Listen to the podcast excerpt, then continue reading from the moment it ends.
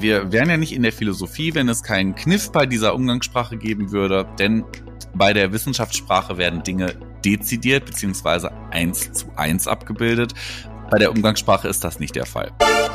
Der ursprüngliche Zweck der Philosophie sei nicht über das Seiende, sondern über das Sein nachzudenken.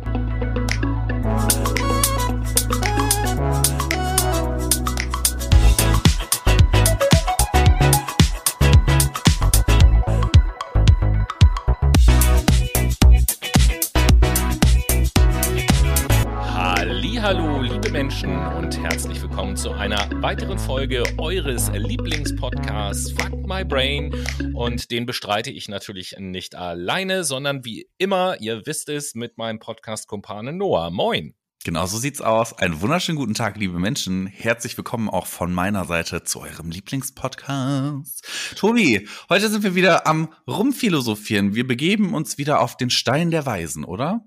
Ja, erstmal begeben wir uns äh, in einen anderen Teil der Erde, um Danke zu sagen, nämlich nach San Marino. Dort sind wir ah. äh, diese Woche der berühmteste und beliebteste Podcast und äh, daher gehen Grüße nach San Marino mit dem Wahlspruch von San Marino, der diesmal sehr kurz ausfällt. Der heißt nämlich einfach Libertas.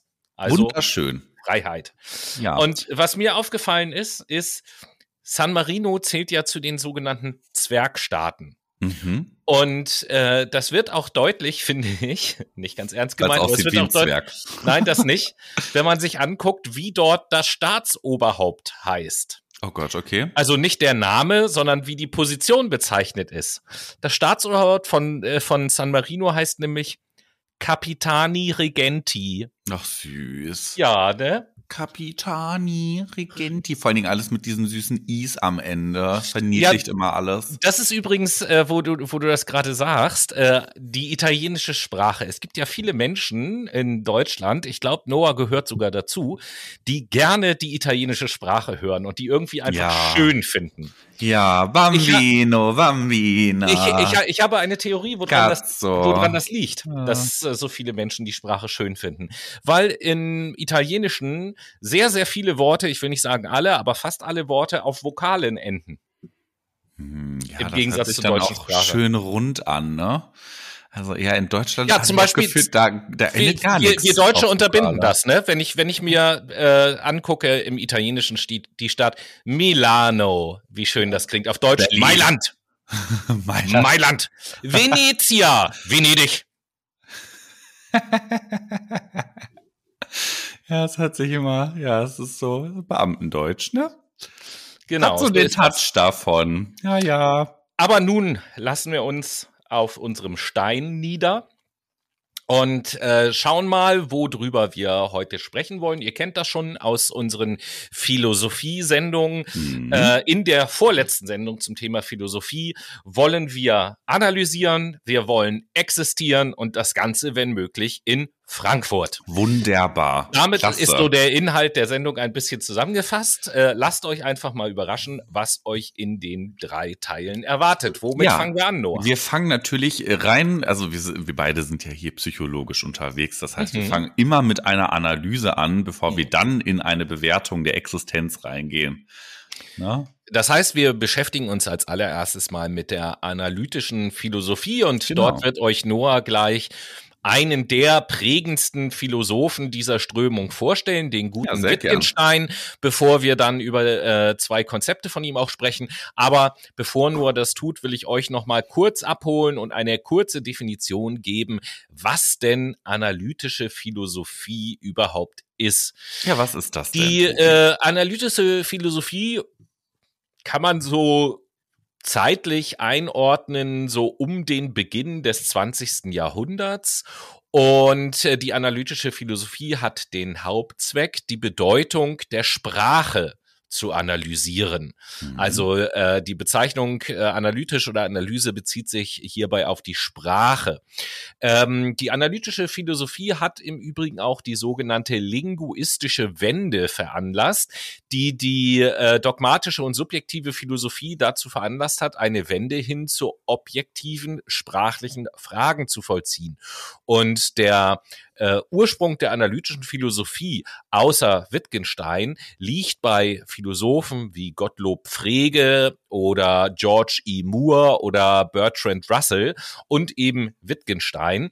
Und dieser Wittgenstein hat den Bereich zur philosophischen Hauptströmung im angloamerikanischen Raum entwickelt. Und wenn ich mhm. jetzt schon so oft den Namen Wittgenstein gesagt habe und was der wohl für eine Bedeutung für die Philosophie, insbesondere für die analytische Philosophie hatte, wollen wir uns doch jetzt erstmal von Noah erzählen lassen, wer dieser Witti, wie wir ihn nennen dürfen, überhaupt gewesen ist. Tja, du meinst den Ludwig, der Ludwig Josef Johann Wittgenstein. Mm, Drei Vornamen muss man sich auch erstmal leisten können. LJJW, könnte man auch sagen. ja, das, LL, das, das klingt ja fast wie LA Cool J.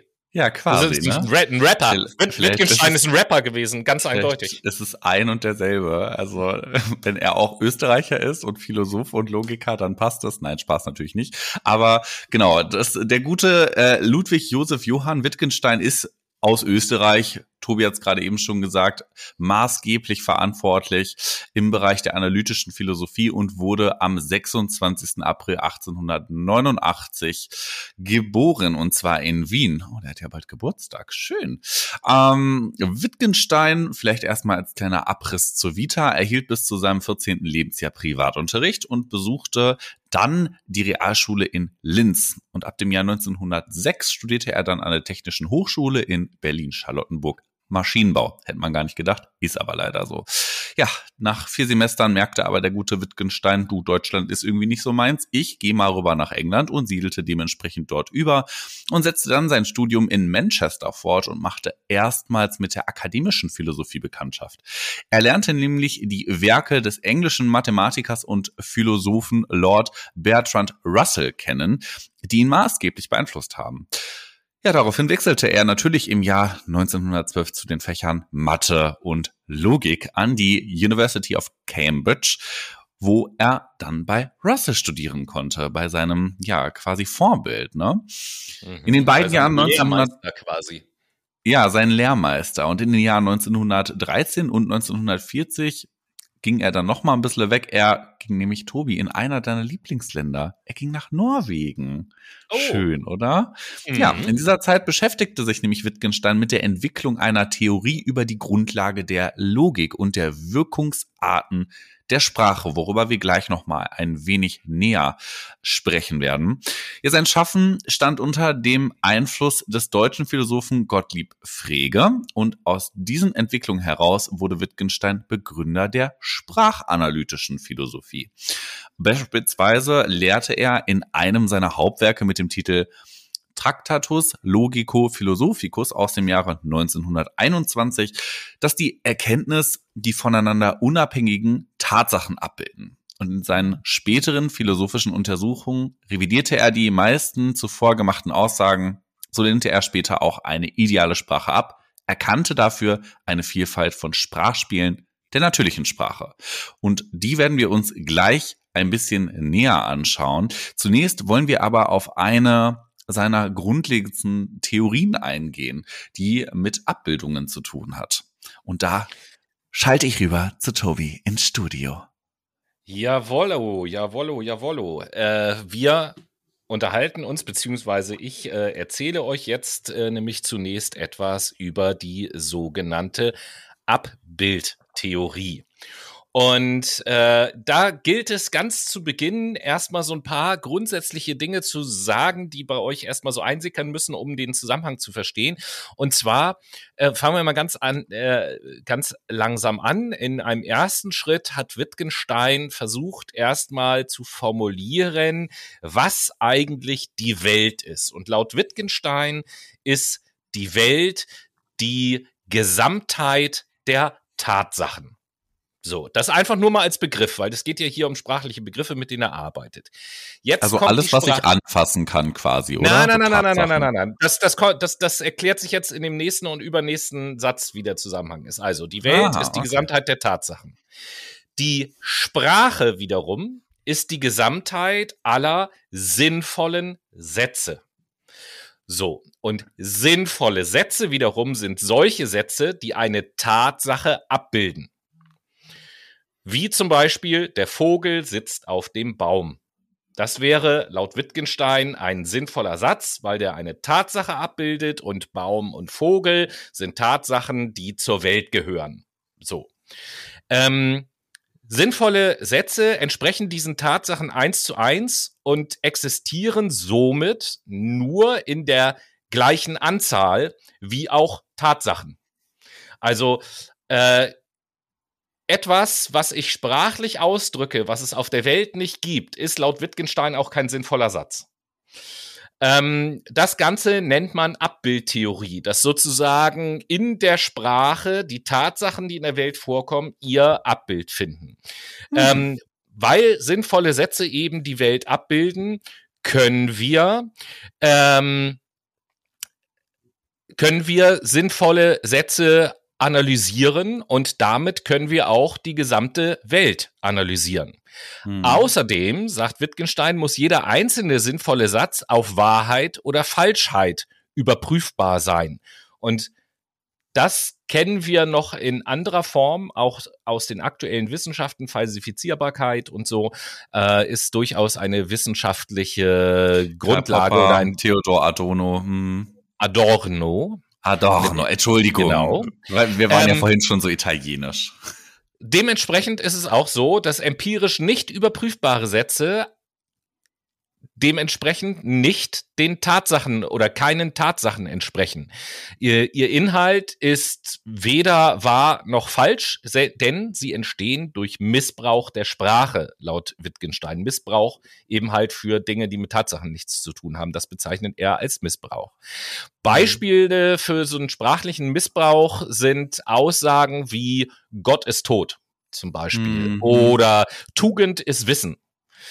Ähm, das heißt, etwas, das keinen Tatsachen entspricht, kann man nicht versprachlichen. Für Wittgenstein war die traditionelle Philosophie als Disziplin auf sprachlichem Missbrauch aufgebaut.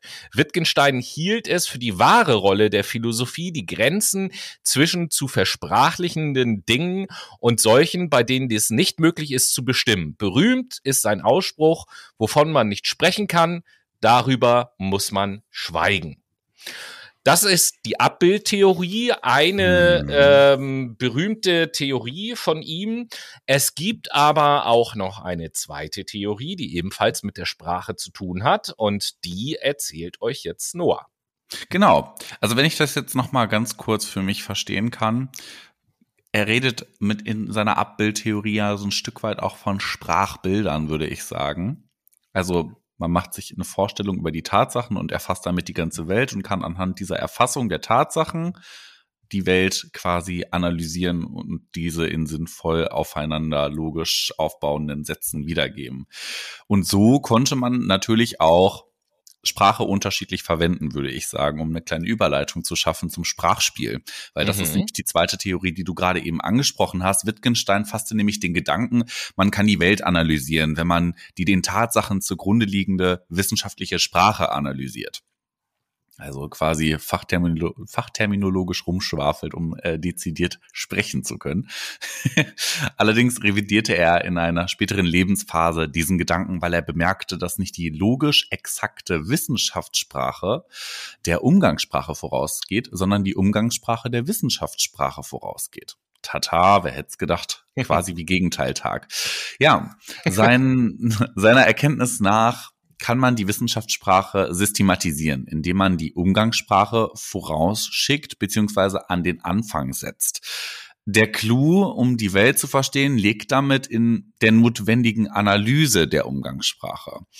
Aber wir wären ja nicht in der Philosophie, wenn es keinen Kniff bei dieser Umgangssprache geben würde, denn bei der Wissenschaftssprache werden Dinge dezidiert beziehungsweise eins zu eins abgebildet. Bei der Umgangssprache ist das nicht der Fall. Beispielsweise hat nämlich der Satz, das ist wieder dieses, dieses ähm, nicht missbräuchliche, sondern auch missverständliche, muss man dazu sagen. Beispielsweise hat nämlich der Satz, heute ist schönes Wetter, je nach Zeit und Situation unterschiedliche Bedeutungen.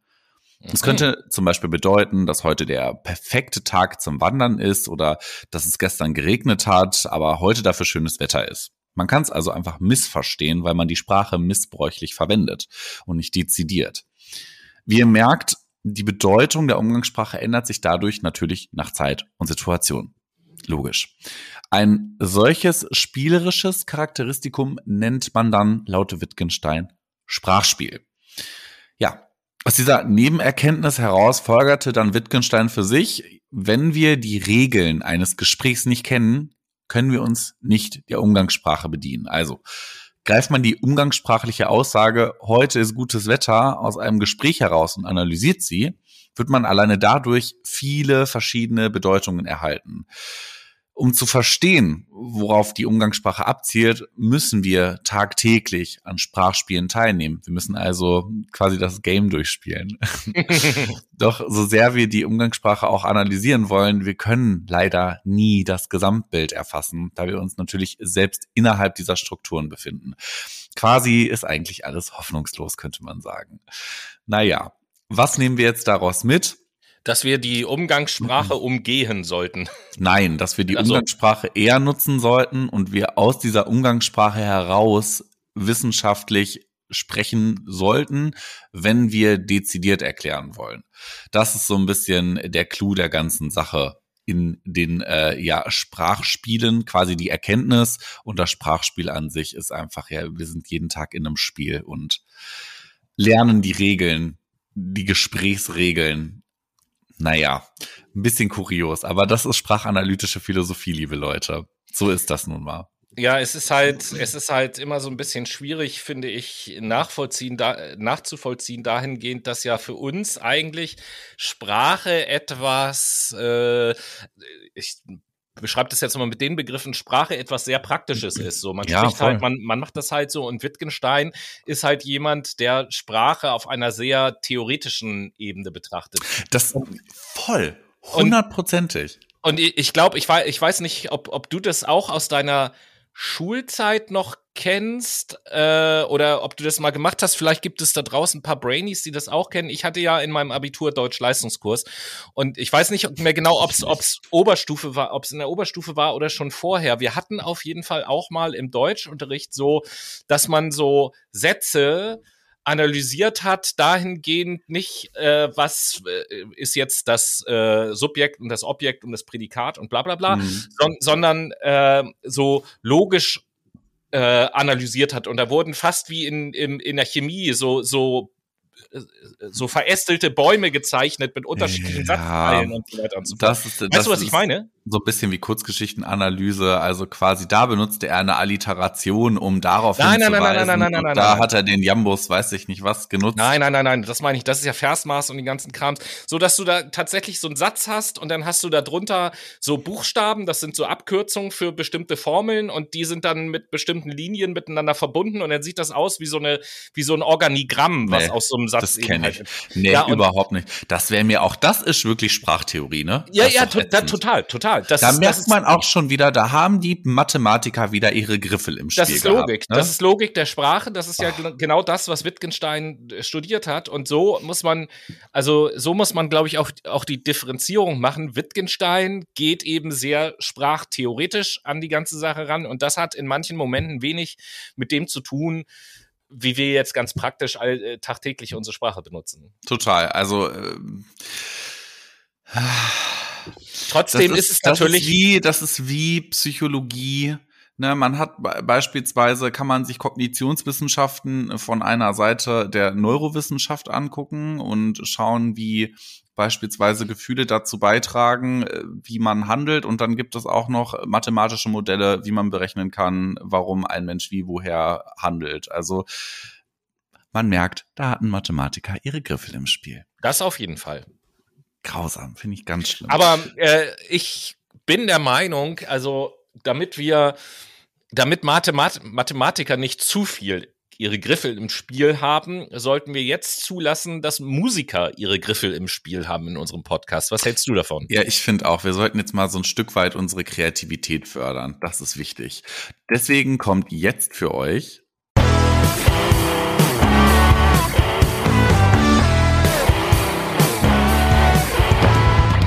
die Late Machado Playlist. Die kennt ihr ja schon. Das ist unsere Playlist für euch, die wir auf Spotify erstellt haben. Ja, also die meisten Leute kennen die in der Tat schon, aber ich glaube, die wissen alle nicht, wo man die findet. Es gibt zwei Wege. Entweder ihr nutzt ganz normal die Suchfunktion, dann gebt ihr Late Machado bitte mit Ä ähm, bei Spotify in die Suchfunktion ein oder noch bessere Alternative, ihr folgt uns auf unserem Instagram-Channel und dann äh, könnt ihr in den Highlights, in den Ordner wichtige Links und Playlists klicken. Oben links geht's dann zur Playlist, dann seid ihr auch am Start.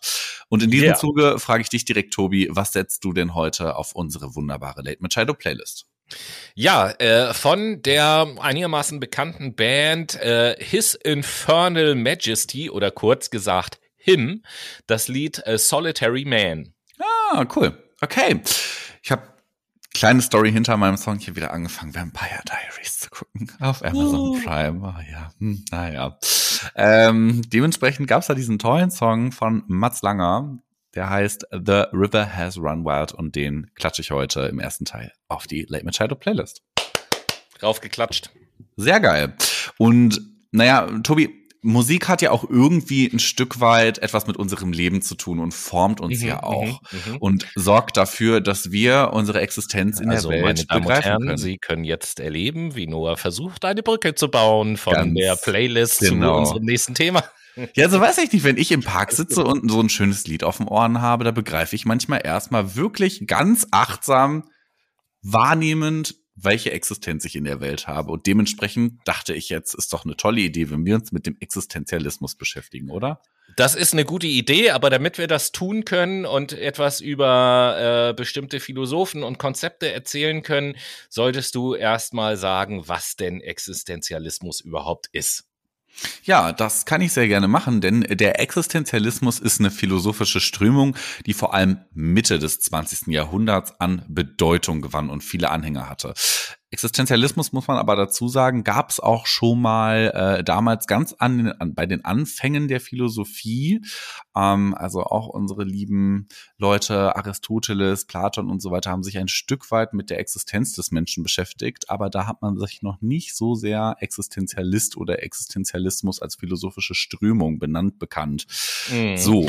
Im Aber Übrigen an dieser Stelle ganz kurz äh, nochmal der Hinweis darauf, dass wir ja schon mal in einer vorangegangenen Philosophiesendung kurz über das Thema Existenzialismus äh, oder Be Beginnen der Existenzialismus geredet haben. Das war nämlich die Sendung, wo wir über Kierkegaard und Nietzsche gesprochen haben. Das nur mm. noch mal so als Querverweis. Sehr cool. Ja, hört da auch gerne mal rein.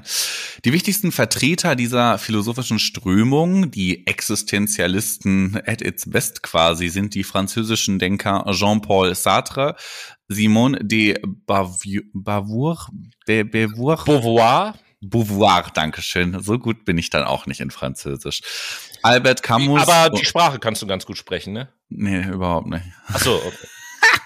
Ich kann Französisch. Meine Mama kann Französisch. Nee, nee, ich nicht. Vergiss Ja, das. das ist pervers, dass du das weißt, dass deine Mutter gut ist in Französisch. Aber okay. Ja, gut. Albert Camus und Gabriel Marcel. In dem Begriff Existenzialismus steckt das Wort Existenz. Haha, wer hätte es gedacht? Denn die menschliche Existenz steht im Mittelpunkt dieser philosophischen Strömung. Ja, und diese Denkströmung befasst sich mit dem Lebensentwurf des einzelnen Menschen und seiner persönlichen Verantwortung. Die greift hier vor allen Dingen auch Themen auf, die unmittelbar zur menschlichen Erfahrung gehören. Das sind Themen wie Angst, Tod, Fremdheit, Handeln oder auch Freiheit. Und da ist ein wichtiger Vertreter auch der gute Heidegger. Der hat sich nämlich ein Stück weit mit der Ontologie beschäftigt. Da, Tobi, kannst du ja jetzt mal ein bisschen was zu erzählen. Ja, weil von dem habe ich tatsächlich ich, keine Ahnung. Das werde ich beides machen. Erstmal werde ich euch ein bisschen was über Heidegger erzählen und dann was unter dem Begriff Ontologie nochmal zu verstehen ist, zumindest ja, die Ontologie Heideggers. Fangen wir erstmal an. Heidegger wurde äh, am 26. September 1889 in Meßkirch geboren und ist am 26. Mai 1976 in Freiburg gestorben und ist ein deutscher Philosoph, der mh, hm, ja, sein, seine Philosophie oder die Sachen, die er vertritt, stehen so ein bisschen in der Tradition der Phänomenologie von Edmund Husserl und der Existenzdeutung. Da haben wir ihn von Sören Kierkegaard. Und seine wichtigsten Ziele waren die Kritik der abendländischen Philosophie und die denkerische Grundlegung eines neuen Weltverständnisses. Er ist in einfachen Verhältnissen aufgewachsen und äh, kam äh, trotz dieser einfachen Verhältnisse kam Martin Heidegger nur über einen oder wegen dieser 1, 2, 3, wegen dieser einfachen Verhältnisse kam Martin Heidegger nur über ein kirchliches Stipendium in den Genuss einer höheren Bildung. Nach dem Abitur trat er dem Jesuitenorden bei, verließ das Kloster aber ziemlich schnell wieder und begann dann das Studium der Theologie an der Uni Freiburg. 1911 gab er das Theologiestudium auf und studierte anstattdessen Philosophie, Mathematik, Geschichte und Naturwissenschaften. 1913 promovierte er dann mit der Arbeit Die Lehre vom Urteil im Psychologismus und 1915 folgte die äh, Habilitation mit der Schrift Die Kategorien und Bedeutungslehre des Duns Scotus und dem Vortrag Der Zeitbegriff in der Geschichtswissenschaft. Was auf jeden Fall dazu gehört, wenn man über Heidegger redet, äh, ist, dass man erwähnen muss, dass Heidegger ab 1933 äh, das nationalsozialistische Regime unterstützt hat und Mitglied der NSDAP war. Oh, daher, ja, daher sind einige seiner Reden und Schriften auch bis heute umstritten. Dennoch hat er nachweislich einfach einen sehr, sehr großen Beitrag zur Philosophie geleistet. Und äh, einer dieser Beiträge ist die Ontologie. Die Ontologie, die kennt ihr schon aus den ganz frühen Philosophiesendungen, weil die Ontologie äh, ein Fach der Philosophie ist. Das haben wir, glaube ich, in der ersten Sendung mhm. äh, direkt auch vorgestellt. Ähm, allerdings ist im Laufe der geschichtlichen Entwicklung der Philosophie die ursprüngliche Ontologie immer so weiter in den Hintergrund geraten und Heidegger wollte das wieder ändern. Heidegger hat die Welt in Seiendes und Sein eingeteilt.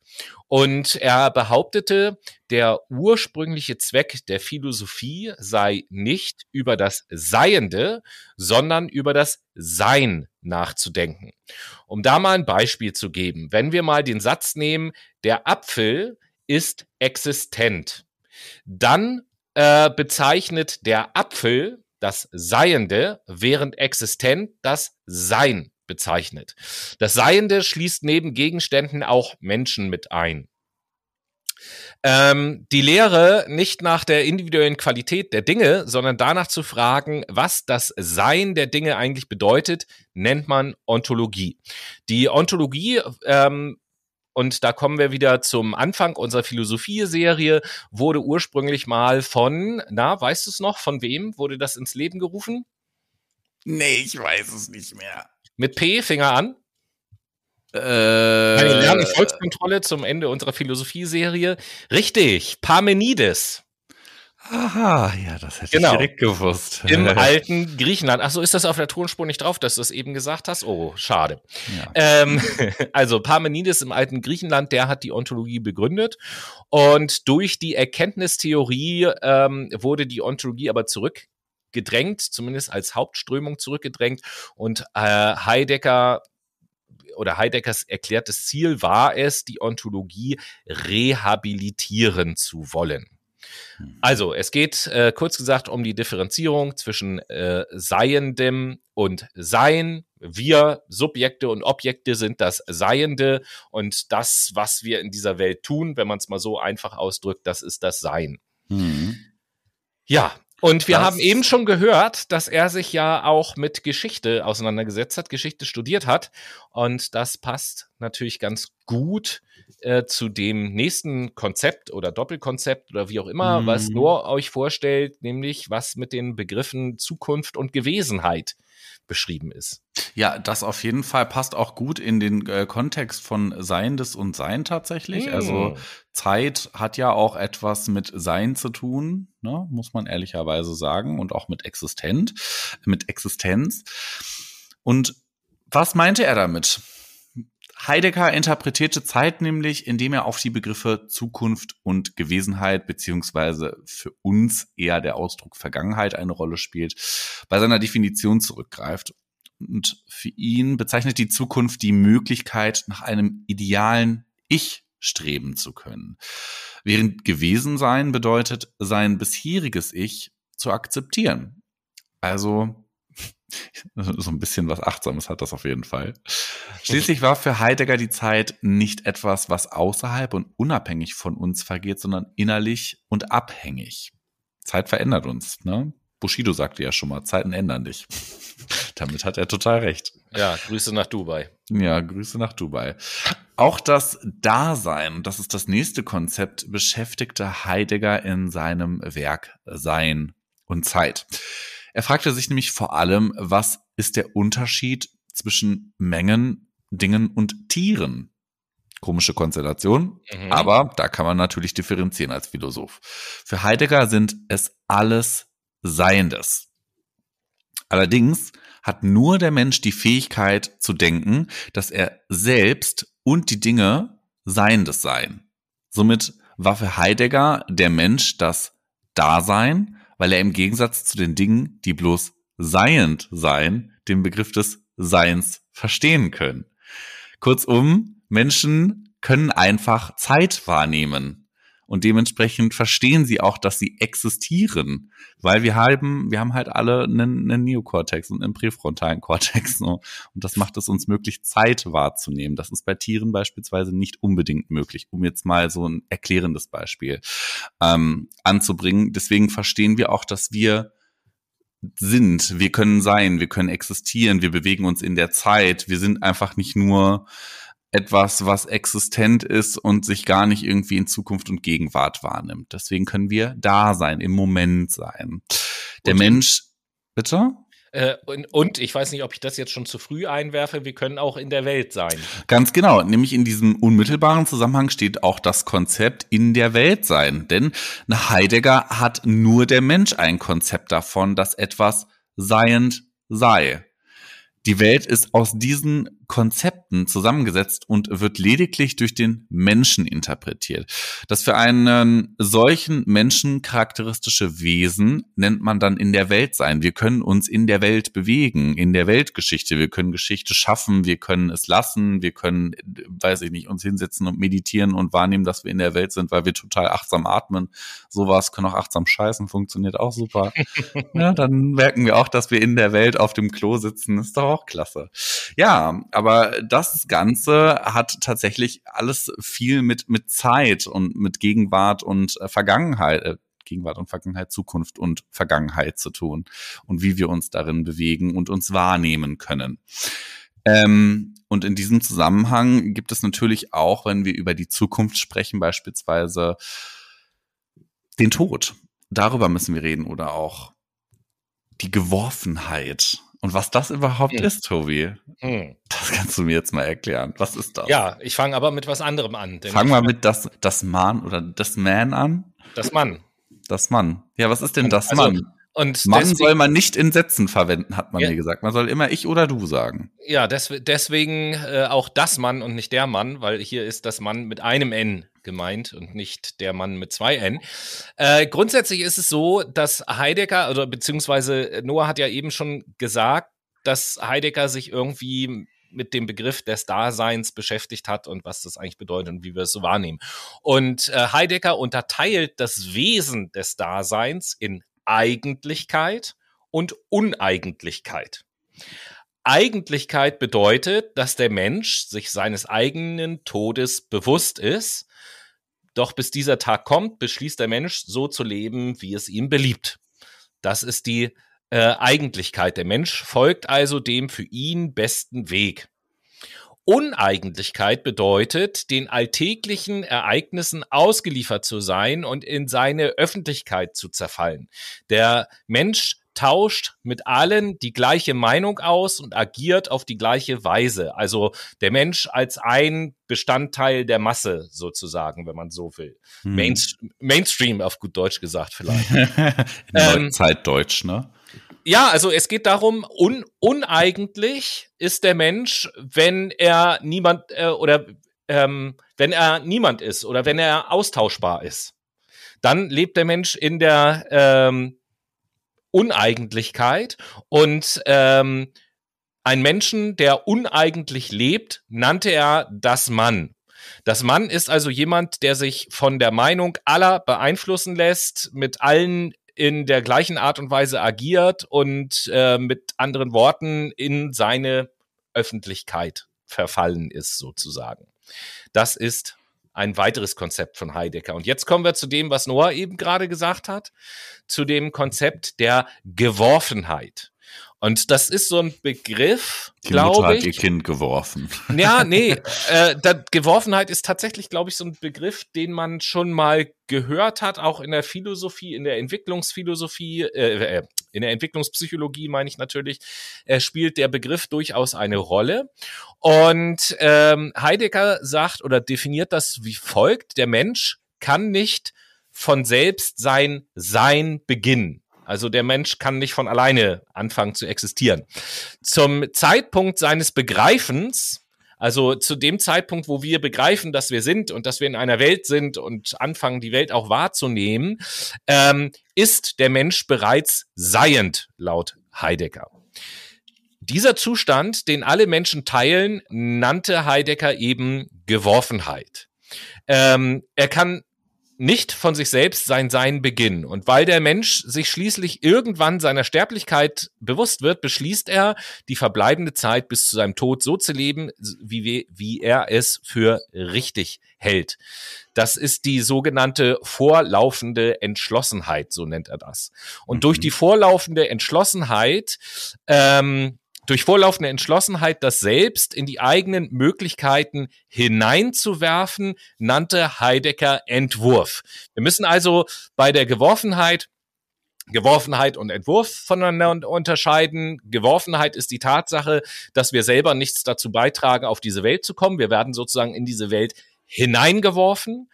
Ähm, aber dadurch, dass wir uns einen Plan und eine Vorstellung von unserem zukünftigen Leben machen, ähm, haben wir oder entwickeln wir einen Entwurf unseres Lebens.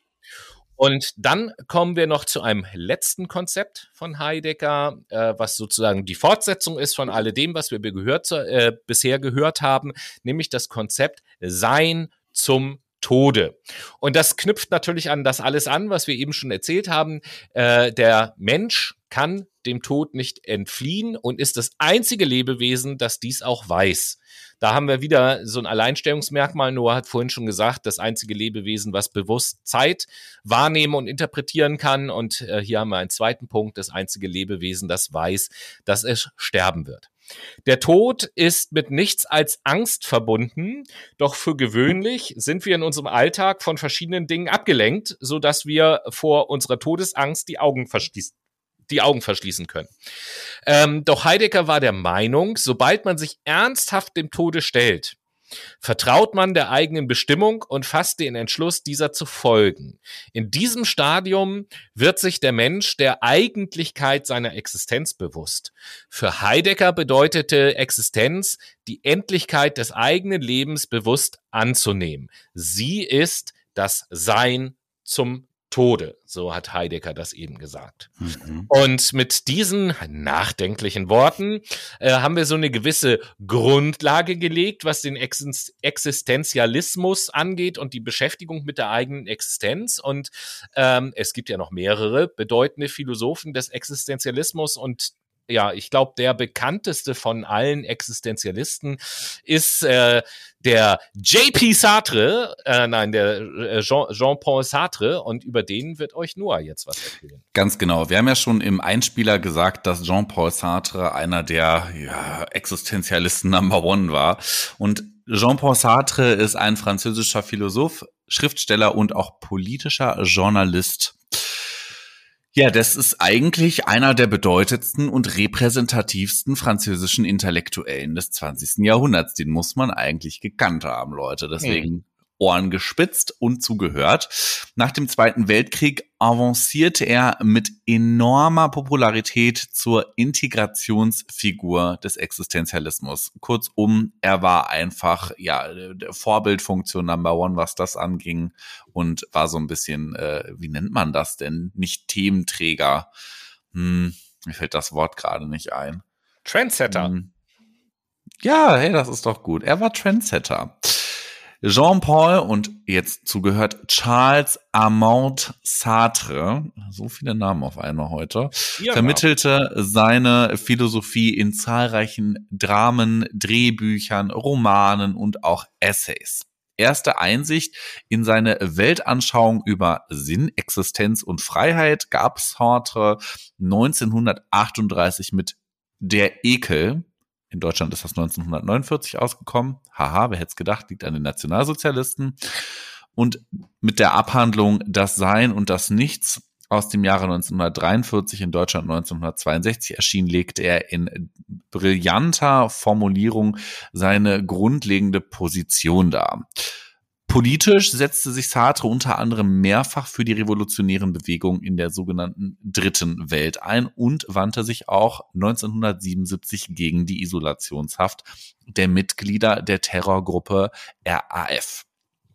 So viel zu Jean-Paul Sartre, ein kurzer hm. Abriss. Also der liebe Jung war politisch sehr aktiv, könnte man sagen, und hat sich natürlich mit dem Sein und dem ja, nicht existenten einfach auseinandergesetzt. Also wir sind hier auch wieder, wir haben ja am Anfang schon gesagt, äh, wesentliche Themen wie oder wesentliche menschliche Erfahrungen werden im Existenzialismus behandelt wie Angst, Tod, Fremdheit, Freiheit und Handeln.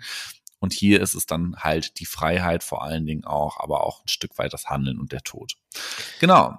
Und ja. in diesem Sinn hat sich Jean-Paul Sartre auch ähm, mit der Existenz und der Essenz beschäftigt. Beziehungsweise genau. ist es eigentlich so oder geht das dem Ganzen voraus, Tobi? Ja, wir wollen euch also jetzt auch noch ein paar Konzepte von äh, Jean-Paul Sartre näher bringen. Und das erste, worüber ich spreche, ist das Konzept mit dem Namen Die Existenz geht der Essenz voraus. Hier geht es also auch erstmal wieder darum, zu erklären, was Existenz und Essenz sind und wie das miteinander zusammenhängt. Ähm, Sartre drückte seinen Existenzialismus mit folgenden Worten aus. Zitat. Die Existenz geht der Essenz voran. Daher kommt der Titel dieser Theorie. Äh, Existenz beschreibt hier das spezifische menschliche Sein. Essenz wiederum nennt er eine Bedingung, die ein Ding unbedingt haben muss, um dieses Ding zu sein. Also die Essenz einer Schere ist beispielsweise schneiden zu können. Wenn eine Schere nicht schneiden kann, dann ist sie keine Schere. Das ist die Essenz. Ohne diese Bedingung hat die Schere keine Daseinsberechtigung. Dingen geht die Essenz, also der Zweck, voraus. Ihr Sein folgt später. Weil wir etwas schneiden müssen, haben wir eine Schere erfunden, beispielsweise. Und beim Mensch ist das aber andersrum. Der Mensch existiert schon, wenn er es realisiert. Somit muss er sich seine Essenz später selber schaffen. Das, laut Sartre, unterscheidet uns Menschen von den Dingen. Bei den Dingen geht die Essenz der Existenz voraus, bei den Menschen geht die Existenz der Essenz voraus. Das ist also das äh, sein Konzept, äh, die Existenz geht der Essenz voraus. Ähm, das zweite Konzept, was ich euch vorstellen möchte, bevor äh, Noah dann auch noch welche im Köcher hat, äh, trägt den Titel Der Mensch ist zur Freiheit verurteilt. Und das klingt natürlich im ersten Moment vielleicht ein bisschen komisch, der Titel, weil verurteilt sein zu etwas klingt ja immer erstmal negativ und Freiheit ist ja durch etwa, durchaus etwas, was positiv besetzt ist. Und da kann man ja schon mal die Frage stellen, wieso denn zur Freiheit verurteilt? Ähm, Sartre sagt, dass Dinge schon immer ihre Daseinsberechtigung ähm, haben und deshalb unfrei sind. Der Mensch jedoch kann seine eigene Daseinsberechtigung frei gestalten. Das haben wir ja eben in dem Konzept vorher ähm, auch gehört. Doch weil eben genau diese Entscheidung was der Mensch äh, mal machen möchte später, welchen Beruf er ergreifen möchte, welchen Sinn man seinem eigenen Leben gibt und so weiter und so fort. Weil das alles mit Unsicherheiten und Verantwortung einhergeht, kann es zur Belastung werden. Und wir sehen ja auch heutzutage immer wieder, dass ähm, es durchaus eine hohe psychische Belastung für Menschen sein kann, nach ihrem Sinn zu suchen. Äh, und teilweise auch sehr lange dauern kann. Und deswegen hat Sartre eben gesagt, dass der Mensch zur Freiheit verurteilt ist, weil äh, Freiheit auch immer mit äh, einer gewissen Bürde einhergeht, die man trägt. Mhm, okay, ja, ja und ich würde äh, an und für sich würde ich sagen, dass du jetzt weitermachst. Ja, das ist eine sehr gute Überleitung. Und ich habe mich auch schon immer gefragt, wo dieses, wo diese Wortkonstellation herkommt. An und für sich. Es kommt von Jean-Paul Sartre. Ja. Für Sartre besteht das Ich nicht von Beginn an, muss man nämlich sagen. Das Bewusstsein aber ist von Anfang an da indem es das Selbst von Dingen wie einer Tasse zum Beispiel, dem früheren Selbst und von anderen abgrenzt, wird allmählich das Ich vollendet. Ja, kompliziert, aber Sartre nannte die Das äh, Designsweise des Menschen, der sich auf diese Weise unaufhörlich seines Selbst bewusst ist, also existent ist und sich somit die Ich genannte Essenz schafft, dieses für sich Sein, Demgegenüber nannte er das Sein, das wie bei Dingen von Anfang an als Essenz festgelegt ist, an sich sein. Also, das für sich sein grenzt sich natürlich von dem Selbst der Vergangenheit, aber auch vom gegenwärtigen Selbst ab. Denn zum Zeitpunkt seines Bewusstseins Werdens hat das Ich das Jetzt bereits überwunden.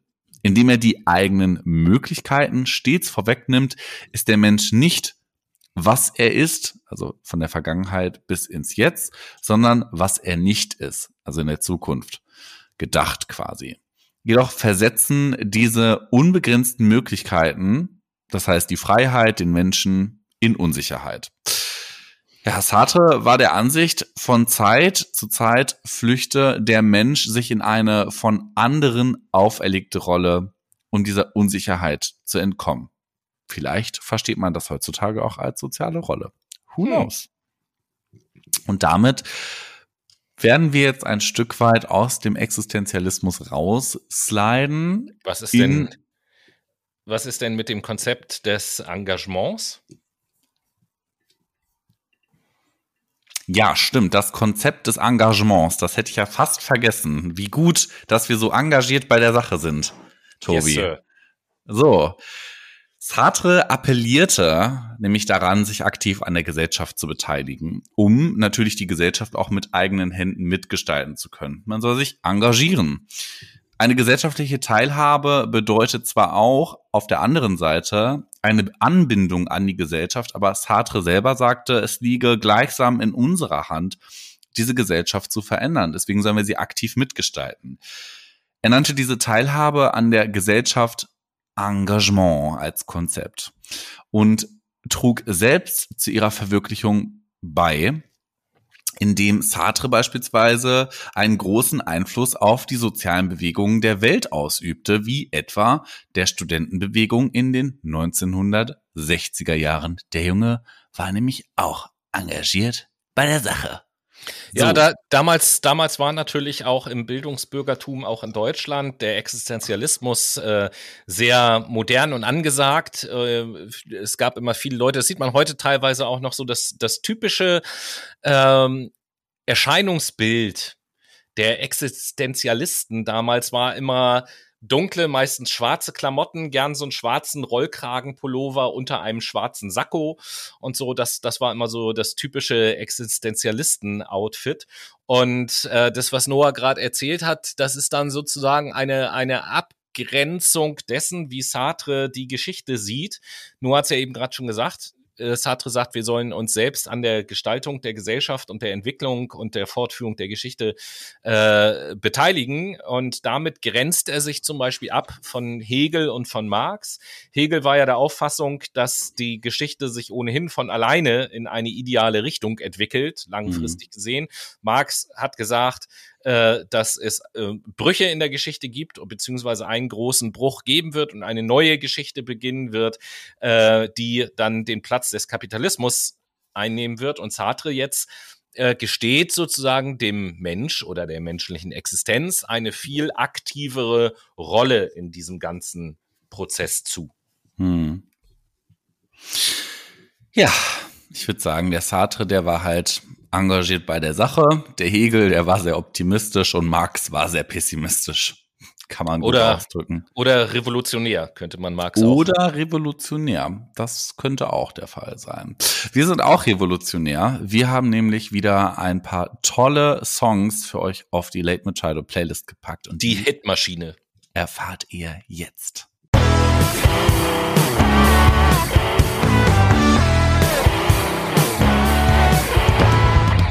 Da ist sie nämlich wieder für euch, die Late Machado Playlist. Unsere Playlist von uns für euch, die zweite, quasi die zweite Klappe. Ja, Tobi, was setzt du denn auf die Late Machado Playlist? Ja, diesmal setze ich von der Band Corner Shop äh, den Song Brimful of Escher auf die Playlist. Hm, okay. Ich habe heute einen Akustik-Song dabei von der Künstlerin Maro. Die kennt ihr schon. Letztes Mal war es uh, Still Feel It All, was ich auf die Late Machado Playlist gesetzt habe. Heute ist es der Song Something About Tomorrow. Sehr cool. Den haben wir, dem haben wir nämlich während unseres Vorgesprächs vor der Sendung auch schon also ein bisschen gehört. Ein genau. sehr chilliger Song, kann ich nur Safe. Empfehlen ist auch ein bisschen leicht spanisch angehaucht, ne? Man merkt, dass die Dame Südamerikanerin ist. Finde ich zumindest. Ähm, so, aber was ähm, ich natürlich eher sagen wollte, ist, wir reden jetzt. Nach Frankfurt. Something about uh, yesterday eher. Or something about the past. Wir reden über die Frankfurter Schule. Jetzt gibt es ein paar Frankfurter Würstler. Genau, und dann erklär uns aber doch erstmal überhaupt, bevor wir da über, über Leute und, und Werke reden, äh, was ja. das überhaupt ist. Ja, die Frankfurter Schule, könnt ihr euch vorstellen, ist eine Schule, Ende, Spaß, nein. Als Frankfurter Schule wird eine Gruppe von Philosophen und Wissenschaftler verschiedenster Disziplinen bezeichnet, die an die Theorien von Hegel, Marx und Freud anknüpfen und deren Zentrum das 1924 in Frankfurt am Main eröffnete Institut für Sozialforschung war. Sie werden auch als Vertreter der dort begründeten kritischen Theorie begriffen.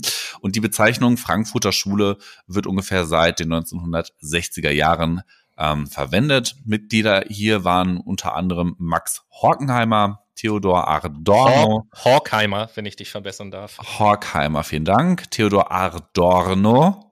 So, Ernst Bloch, Erich Fromm, den kennen wir, den guten Psychoanalytiker. Ja, da, das ist ein super Beispiel dafür, was du ja gerade eben gesagt hast. Hier geht es also in der Frankfurter Schule nicht alleine um Philosophen. Erich Fromm ist ja vor allen Dingen aus der Psychologie auch sehr bekannt. Ganz genau. Jürgen Habermas war auch dabei und viele, viele mehr tatsächlich, also verschiedenste Disziplinen. Es ist im Übrigen, ich, ich will die natürlich nicht miteinander vergleichen, aber weil äh, Noah das vorhin sagte in Zusammenhang mit Sartre, es ist ein bisschen zu vergleichen mit der RAF. Auch bei der Frankfurter Schule gab es verschiedene Generationen. So und Horkheimer und Adorno mhm. beispielsweise gehörten halt zur ersten Generation der Frankfurter Schule und ich meine Habermas äh, äh, gehört zur zweiten Generation. Ähm, auch, auch da gibt es also verschiedene Generationen. Gut der möglich. Oder Schule.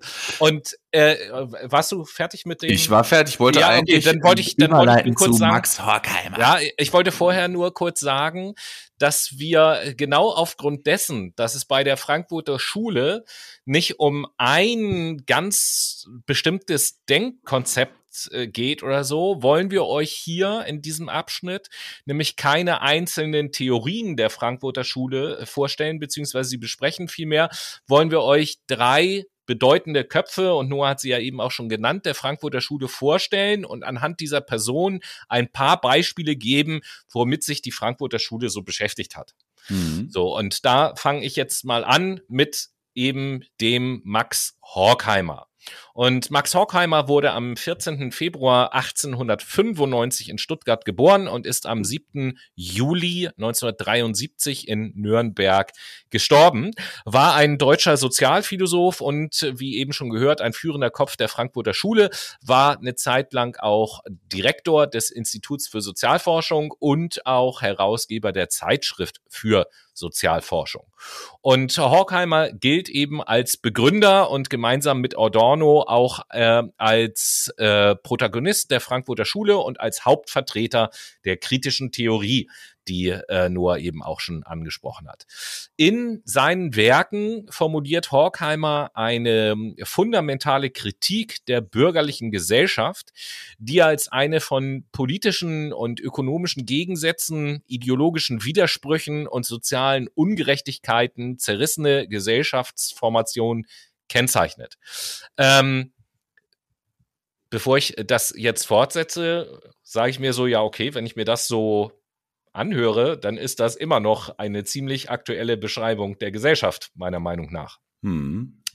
Ähm, außerdem, und das finde ich sehr spannend, also so, so weit habe ich mich selber ja noch nicht hinreißen lassen. Ihr wisst, liebe Brainies, Noah weiß das auch, dass ich ja bei allen möglichen Gelegenheiten immer doch ein Kritiker des Kapitalismus bin. Äh, Horkheimer geht da noch einen Schritt weiter. Ähm, er konstatiert nämlich einen Zusammenhang zwischen dem Kapitalismus und der Entstehung des Faschismus ähm, als eine Reaktion auf die Krise des Kapitalismus versuche der Faschismus, den Kapitalismus mit despotischen Mitteln aufrechtzuerhalten. Und das ist interessant, als ich das gelesen habe und darüber nachgedacht habe, ist mir aufgefallen, ähm, dass wir genau das Gleiche ja tatsächlich jetzt zurzeit auch wieder erleben. Also äh, viele, viele Länder auf der Welt oder sagen wir mal, wenn wir nur Europa betrachten, die meisten Länder in Europa sind ja, ich denke, da stimmst du mir zu, Noah, äh, sind ja kapitalistische Länder. Ja, schon sehr. Okay, so und es bestätigt ja Horkheimers These eventuell, also rein, rein empirisch, ähm, dass diese kapitalistischen Länder, in denen es, um es jetzt mal einfach auszudrücken, nicht so gut läuft, in denen die Probleme immer größer werden, anfangen, nach rechts abzudriften. Das mhm. erleben, haben wir in Ungarn erlebt, das erleben wir in Polen. Ähm, das erleben wir selbst in nicht kapitalistischen Ländern wie Russland beispielsweise. Das erleben wir in der Türkei. Das erleben wir tatsächlich auch in Deutschland. Wenn wir da mhm. in Bundesländer gucken, wo die soziale Spaltung zunimmt, dann sehen wir auch ein Anwachsen der rechten Strömungen beispielsweise.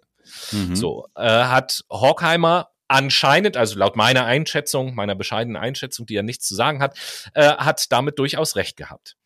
Ähm, weiter im Text. Das bekannteste Werk von Horkheimer ist sicherlich ähm, eines, was er zusammen mit Adorno veröffentlicht hat, nämlich das Buch Dialektik der Aufklärung. Ähm, das ist so ein Meilenstein in der Philosophiegeschichte. Das ist eine Sammlung von Essays von Horkheimer und Adorno aus dem Jahr 1944 und gilt eben als eines der grundlegenden und meist rezipierten Werke der kritischen Theorie der Frankfurter Schule. Und äh, in diesem Werk wird die These formuliert, dass sich bereits zu Beginn der Menschheitsgeschichte mit der Selbstbehauptung des Subjekts gegenüber einer bedrohlichen Natur eine instrumentelle Vernunft durchgesetzt hat, die als Herrschaft über die äußere und innere Natur und schließlich in der institutionalisierten Herrschaft von Menschen über Menschen sich verfestigt hat. Ähm, also sozusagen diese, diese Erkenntnis, ich als Mensch äh, kann mich gegenüber der Natur behaupten, aufgrund meiner überlegenen Intelligenz, aufgrund unserer technischen Fähigkeiten als Gesellschaft. Äh, was heißt gegenüber der Natur behaupten? Äh, die Tatsache, dass wir durch ein Gebäude uns vor Wind und Wetter schützen können, zum Beispiel. Ja, mhm. äh, das, das ist also etwas. Und ähm, laut Horkheimer ist das eben halt so, dass das den Grundstein gelegt hat und sich im Laufe der Zeit eben dieses äh, Selbstbehauptungsgefühl bei uns so verfestigt hat, dass es eben auch zur Herrschaft von Menschen über Menschen geführt hat. Und äh, ausgehend von diesem Herrschaftscharakter der Vernunft beobachteten Horkheimer und Adorno einen Aufschwung der Mythologie ähm, die Rückkehr der aufgeklärten Zivilisation zur Barbarei in der Wirklichkeit, haben die da auch geschrieben, welche sich in der gegenwärtigen Gesellschaft auf unterschiedliche Weise manifestiere. Diese Verschlingung von Mythos und Aufklärung habe nicht eine Befreiungs-, sondern einen universellen Selbstzerstörungsprozess der Aufklärung in den Gang gesetzt. Und das wiederum finde ich auch sehr interessant, weil ich mich da sofort erinnert gefühlt habe, haben wir auch schon ganz oft drüber gesprochen, an das, was mhm. vor allen Dingen während der Corona-Zeit auch an Tage getreten ist. Äh, wir würden es nicht mehr Mythologie nennen, aber Verschwörungstheorien beispielsweise, ja. äh, mit, mit denen sich dann Menschen irgendwie die Welt erklärt haben. Und äh, Selbstzerstörungsprozess der Aufklärung, das heißt, diese Mythologien sind sozusagen der Anfang des Selbstzerstörungsprozesses der äh, Wahrheit, der Erkenntnis, der Wissenschaftlichkeit, kurz eben halt äh, tatsächlich dem, was Horkheimer und Adorno auch mit äh, Aufklärung meinen. Und das finde ich schon sehr interessant, äh, dass die damals 1944 sich mit solchen Dingen auseinandergesetzt haben. Klar, unter dem Gesichtspunkt des Zweiten Weltkriegs gab es natürlich auch genügend Anlässe, über solche Sachen nachzudenken, wie das mhm. möglich sein kann. Das darf man immer nicht so ganz vergessen, wenn wir über Konzepte äh, der Philosophie sprechen, darf man immer nie vergessen, in welcher Zeit hat das Ganze stattgefunden und wie waren die Menschen dort geprägt. Mhm. Mich fasziniert aber hierbei ähm, dass wir heute, wenn auch nicht so radikal wie damals, aber zumindest tendenziell ähnliche Dinge, ähnliche Dinge in der Gesellschaft beobachten können, die in ähnlichen Situationen halt auch wieder passieren, was mir so ein bisschen zeigt, okay, ganz schöner Weitblick, äh, den die Leute damals gehabt haben mit ihren Theorien. Totally. Und ähm, ja, jetzt gehen wir über äh, von etwas Negativem zu ein paar frommen Wünschen. Quasi. Eine bessere Überleitung ist mir nicht eingefallen. Wir könnten jetzt auch einfach historisch den Bogen spannen. Wir sind und wir sind ja immer noch in der Frankfurter Schule und immer noch im äh, Zeitalter der, des Nationalsozialismus auch ein Stück weit unterwegs und dementsprechend können wir da über den deutsch-amerikanisch-jüdischen Psychoanalytiker, Kulturphilosoph und Sozialpsychologen Erich Fromm sprechen. Der beleuchtete nämlich kritisch die Psychoanalyse Sigmunds Freuds und erweiterte sie. Der ist nämlich äh, der Gute in Frankfurt am Main geboren, studierte in Heidelberg und München sowie am Institut für Psychoanalyse in Berlin und 1934 emigrierte er in die Vereinigten Staaten und nahm die amerikanische Staatsbürgerschaft an. Warum? Er war Jude und wurde natürlich auch verfolgt von den Nationalsozialisten. Fromm lehrte dann von 1934 bis 1939 an der Columbia University in New York und ab dem Jahre 1941 hatte Fromm dort eine Professur für Psychologie in Vermont inne. In diesem Jahr veröffentlichte er auch sein Werk mit dem Titel Die Furcht vor der Freiheit. Es zeichnete ihn zum etabliertesten Repräsentanten der Neopsychoanalyse im Übrigen aus. Ähm, sie steht im Unterschied zu Sigmund Freuds Psychoanalyse und legt ihren Schwerpunkt eher auf gesellschaftliche Aspekte sowie auf andere Triebe, also nicht ich es über ich sexuelle Triebe und so weiter und so fort. Ja, sechs Jahre später, 1947, ähm, nee, nicht ganz. Doch, doch, passt. Nee, doch. 1947. Nee, doch, nein. Ah, vielleicht. Ja, ich dachte, ich hätte mich verrechnet. Aber es war doch 1947. Erschien seine Abhandlung Psychoanalyse und Ethik. 1949 verließ er die USA und zog dann nach Mexiko. Mexiko. Und dort gründete er in Mexico City eine psychoanalytische Praxis. Ja, zwei Jahre später war er außerordentlicher Professor für Psychoanalyse an der University of Mexico City und ein Werk, Die Kunst des Liebens, erschien im Jahre 1956. Das habe ich tatsächlich schon angelesen. Mm. Ist ganz cool. Die, ich glaube, die Kunst des Liebens und ein zweites großes Buch von ihm ist irgendwie Haben oder Sein, glaube ich, oder so. Ja, das kann, genau, das ist aber 1976 rausgekommen. Genau, okay, da spreche ich aber gleich noch drüber. Die Arbeit bekam nicht nur von der Fachwelt positive Kritiken, muss man sagen, sondern wurde nämlich auch von der breiten Öffentlichkeit äh, wohldankend angenommen und hatte voller, ja, viele Menschen, die das einfach interessiert hat. Und im Jahr 1963 gründete er dann das Mexikanische Psychoanalytische Institut. Zwei Jahre später erfolgte seine Emeritierung und im gleichen Jahr entstand dann das Gemeinschaftswerk Humanist Socialism, an dem unter anderem Herbert Marcuse und Ernst Bloch als Autoren mitgewirkt haben. 1947 verließ der gute Erich Fromm Mexiko, siedelte wieder nach Europa über, weil es einfach safer und dort ließ er sich in Muralto im Schweizer Tessin nieder. 1976 wurde sein Werk Haben und Sein, Tobi, editiert. 1976 wurde sein Werk Haben und Sein halt editiert und im Jahr darauf erlitt er zwei Herzinfarkte. Juhu! Ja, und wer hätte gedacht, vier Jahre später darauf ist Fromm in Muralto verstorben. Und das ist die Kurzbio okay. von dem guten Erich Fromm. Und dann haben wir noch einen zum Schluss, nämlich den Jürgen Habermas. Der Und, Jürgen. Äh, Jürgen Habermas wurde 1929 in Düsseldorf geboren. Er lebt halt auch noch, ist ein deutscher Philosoph und Soziologe und zählt, wie ich das vorhin schon gesagt habe, zur zweiten Generation der Frankfurter Schule und war zuletzt Professor für Philosophie an der Universität Frankfurt am Main.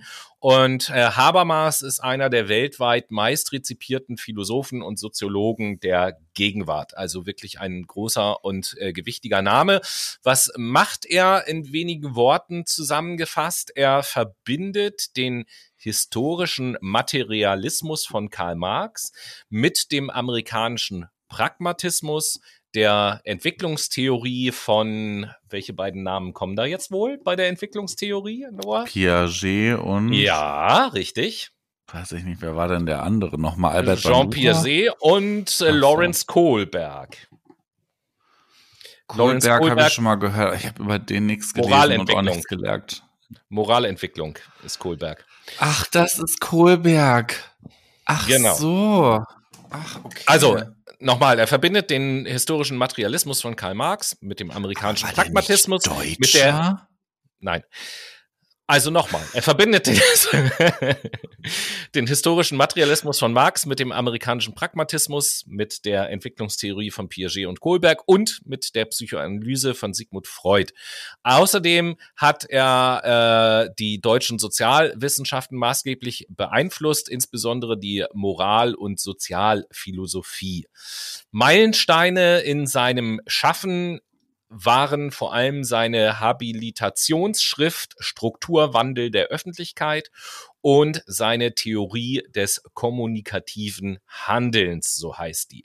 Ähm, wenn man mh, hm, sich die Frage stellt oder wenn man versucht, in einem Satz mal auszudrücken, was sein Motiv ist oder was, äh, was er tut, was er tun oder bewirken möchte. So kann man sagen, äh, wenn man sein ja, multidisziplinäres Gesamtwerk, so möchte ich das mal bezeichnen, betrachtet, mhm. dann gibt es einen Satz, den man da so drüber schreiben kann als Oberthema und das ist der Satz die Versöhnung der mit sich selbst zerfallenden Moderne. Das äh, hat er selber so als, als Motiv seines Werks mal äh, genannt. Genau. Und das knüpft natürlich auch so ein bisschen an, an das, was wir vorhin gesagt haben zu den anderen Philosophen der Frankfurter Schule, die eben halt, äh, ja, schauen, ähm, da greife ich nochmal auf Horkheimer zurück, so was sind denn die Dinge, die Bedingungen, die dafür sorgen, dass die äh, Gesellschaft zum Beispiel zerfällt. Und ähm, Habermas beschäftigt sich dann also mit der Frage, äh, wie können wir in dieses zerfallende Konstrukt, in die zerfallende Moderne wieder Versöhnung hineinbringen, um Dinge wieder zusammenzuführen.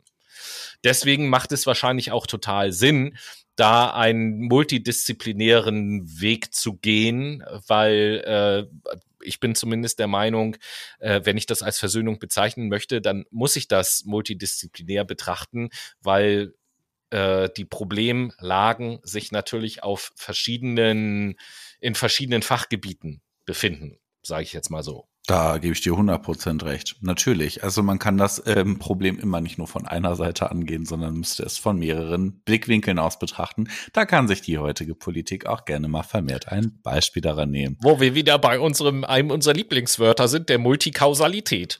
Exaktement. Und damit sind wir ja quasi auch am Ende dieser philosophiereichen Infoserienfolge angekommen. Genau. Schön war's. Was, was die äh, vorletzte Folge der Philosophie-Serie war. Mhm. Äh, auch die nächste, die letzte Folge wird sich natürlich mit der Moderne noch beschäftigen. Ähm, da wird die Sendung so ein kleines bisschen anders sein. Wir, was erwartet euch nächstes Mal? Wir werden eu, uns im ersten Teil der nächsten Sendung mit dem Strukturalismus und dem Poststrukturalismus auseinandersetzen. Im zweiten Teil der Sendung man höre und staune, mit dem Feminismus. Und mhm. äh, im dritten Teil der Sendung, da werden wir keine Konzepte oder Philosophen mehr vorstellen, sondern da werden wir einfach mal äh, so für uns im Gespräch ein Fazit ziehen aus der Philosophie-Reihe und auf diese Philosophie-Reihe mal zurückblicken. So machen wir das. Und was, was ich auf jeden Fall schon sagen kann, sorry, äh, dass ich dir da ins Wort falle. Äh, es, es gibt eine Sache, äh, das sei an dieser Stelle schon mal gespoilert, die ich äh, erkennen kann, auch fa fast schon physisch erkennen kann, ähm, was sich an dir oder mit dir verändert hat durch die Beschäftigung mit dem Fach Philosophie. Ähm, nämlich, dass du jetzt eine Brille trägst. das ist wahr. Die habe ich nämlich seit einer Woche. Ich finde Brille tragen schrecklich. Das ist ganz, ganz schlimm. Aber Muss ich sehe mich erstmal dran gewöhnen, ne? Es ist so komisch. Also ich finde es auch selber total komisch. Wir können ja auch ganz kurz einen Abschlusstalk machen. Also ich habe jetzt seit einer Woche eine Brille. Ich sehe jetzt super scharf. Es ist total unreal, wirklich, wie scharf ich sehe. Es ist komisch, wie weit ich jetzt in die Ferne gucken kann. Ähm, und weiß ich nicht, ich komme mir jetzt einfach alt vor, weil ich eine Brille trage. Ich will Nein, ich, ich glaube, ich, ich, glaub, ich stelle auch mal Kontaktlinsen um. um werte das mal, werte, Kontaktlinsen, echt? Mm, ja, total. Hast du Bock, also, dir im Auge rumzufingern? Also? Nein, eigentlich, ich habe es schon mal probiert. Ich fand es ganz komisch. Ich habe es auch nicht hinbekommen. Aber ähm, ich, wenn man es trainiert, kann man seinen Augapfel anpacken. Das funktioniert. Ja, natürlich. Andere können das ja auch. Äh, ja, aber du solltest es für dich einfach umbewerten, die Situation, dass du jetzt eine, nennen wir es eine Sehhilfe trägst, ob es jetzt Brille oder Kontaktlinsen sind, sei mal dahingestellt. Aber solange wir bei der Brille bleiben, ist es doch ganz klar, so du, du hast dich halt ein Stück weit zu einem Philosophen entwickeln. Und Philosophen, moderne Philosophen müssen natürlich eine Brille tragen. Ja. Ist ja vollkommen klar. Und ich trage auch äh, eine Doppelstegbrille aus den 80ern. Also ich bin Ja, siehst du, das, also da würde ich auch noch mal kurz sagen, im Vorgespräch bin ich da ja kurz drauf eingegangen, so grundsätzlich finde ich, dass sie dir steht, gar keine Frage. Das passt ja auch sonst so, so zu deinem Gesamtoutfit und so weiter. Du bist ja so ein bisschen so ein Retro-Typ, sage ich mal, von dem, wie du dich auch kleidest und so. Äh, aber gleichermaßen, das ist jetzt nicht auf dich bezogen, äh, damit die Brainies eine, eine äh, bessere bessere Vorstellung haben, kann ich sagen, Noah hat sich eine Trieb eine Triebtäterbrille zugelegt. so, so möchte ich die mal bezeichnen. Triebtäterbrille. ja, ist so. Ey, so viele Leute sagen zu mir, ich sehe aus wie Jeffrey Dahmer. Und ich denke mir so, nee, Jeffrey Dahmer sah viel hotter aus als ich. Also der war wirklich hot. Ich wäre auch mitgegangen. ja, ein, ein Glück, dass du damals nicht. Äh, ja, ein Glück, ne? Ja, wie gut, dass ich kein Amerikaner bin, oder? Wäre ich schon längst Genau. Gut. Aber ansonsten kannst du dir vielleicht mal überlegen, äh, allein schon aufgrund dieser Brille, ob du nicht vielleicht das Werk von Jeffrey Dahmer ja, fortführen willst. Ich werde so. jetzt Serienmörder, natürlich, klar. Ist ja jetzt nicht so, dass ich irgendwann mal im Gesundheitswesen arbeiten möchte. Ja klar, ich, ich meine, das, ich das Studium, jetzt mein Führungszeugnis, ne? Das Studium ist bald vorbei und da fragt man sich natürlich, wie soll es mal weitergehen? Womit möchte ich meine Brötchen verdienen? Und da kam mir natürlich Serienmörder sofort. Also da, da habe ich auch übers Berufsinformationszentrum so ein paar Infos zu bekommen und dachte so, ach ja, guck mal, muss ich keine Ausbildung für machen und so, ja. muss man muss man kreativ sein. Ähm, In Ausreden und so. Psychologie habe ich studiert. Ich weiß also, wie ich Menschen beeinflusse und so. Also oh. rechne ich mir da ganz gute Chancen aus. Total toll. erfolgreich im Business zu sein. Vielleicht gründe ich auch ein Franchise. Mal gucken. Mal gucken. Ja, vielleicht mache ich das auch einfach nicht. Naja, schauen wir mal. In diesem Sinn, liebe Leute, wünsche ich euch auf jeden Fall einen äh, tollen Start in die Woche. Wir ich auch. Uns nächste Woche. In die, achso, ja, erzähl du erstmal zu Ende, dann komme ich. nächsten Monat zur letzten Philosophie-Folge. Genau, äh, ich äh, wünsche euch natürlich dasselbe. Freut euch, freut euch. Wir starten hier jetzt in zwei kurze Wochen, liebe Brainies. Ähm, das nächste Mal, wenn wir uns hören, ist ja dann Ostern auch schon wieder vorbei. Und Tobi und ich ein Jahr älter. Richtig, so ist es. Nee, das nächste Darauf. Mal, wenn wir uns hören, nicht. In der nächsten Sendung ist es noch nicht so weit. Nee, aber darauf. Ja, darauf ist es soweit. Was erwartet euch in der nächsten Sendung? In der nächsten Sendung werden wir über ein, kann man dazu Konzept sagen? Ja, ich glaube schon, über ein interessantes Konzept uns mal unterhalten, nämlich über das Konzept des Embodiment. Lasst euch da mal überraschen, was das bedeutet. Lasst euch überraschen. Und in diesem Sinne wünschen wir euch noch einen wundervollen Resttag. Bis dahin. Tschüss.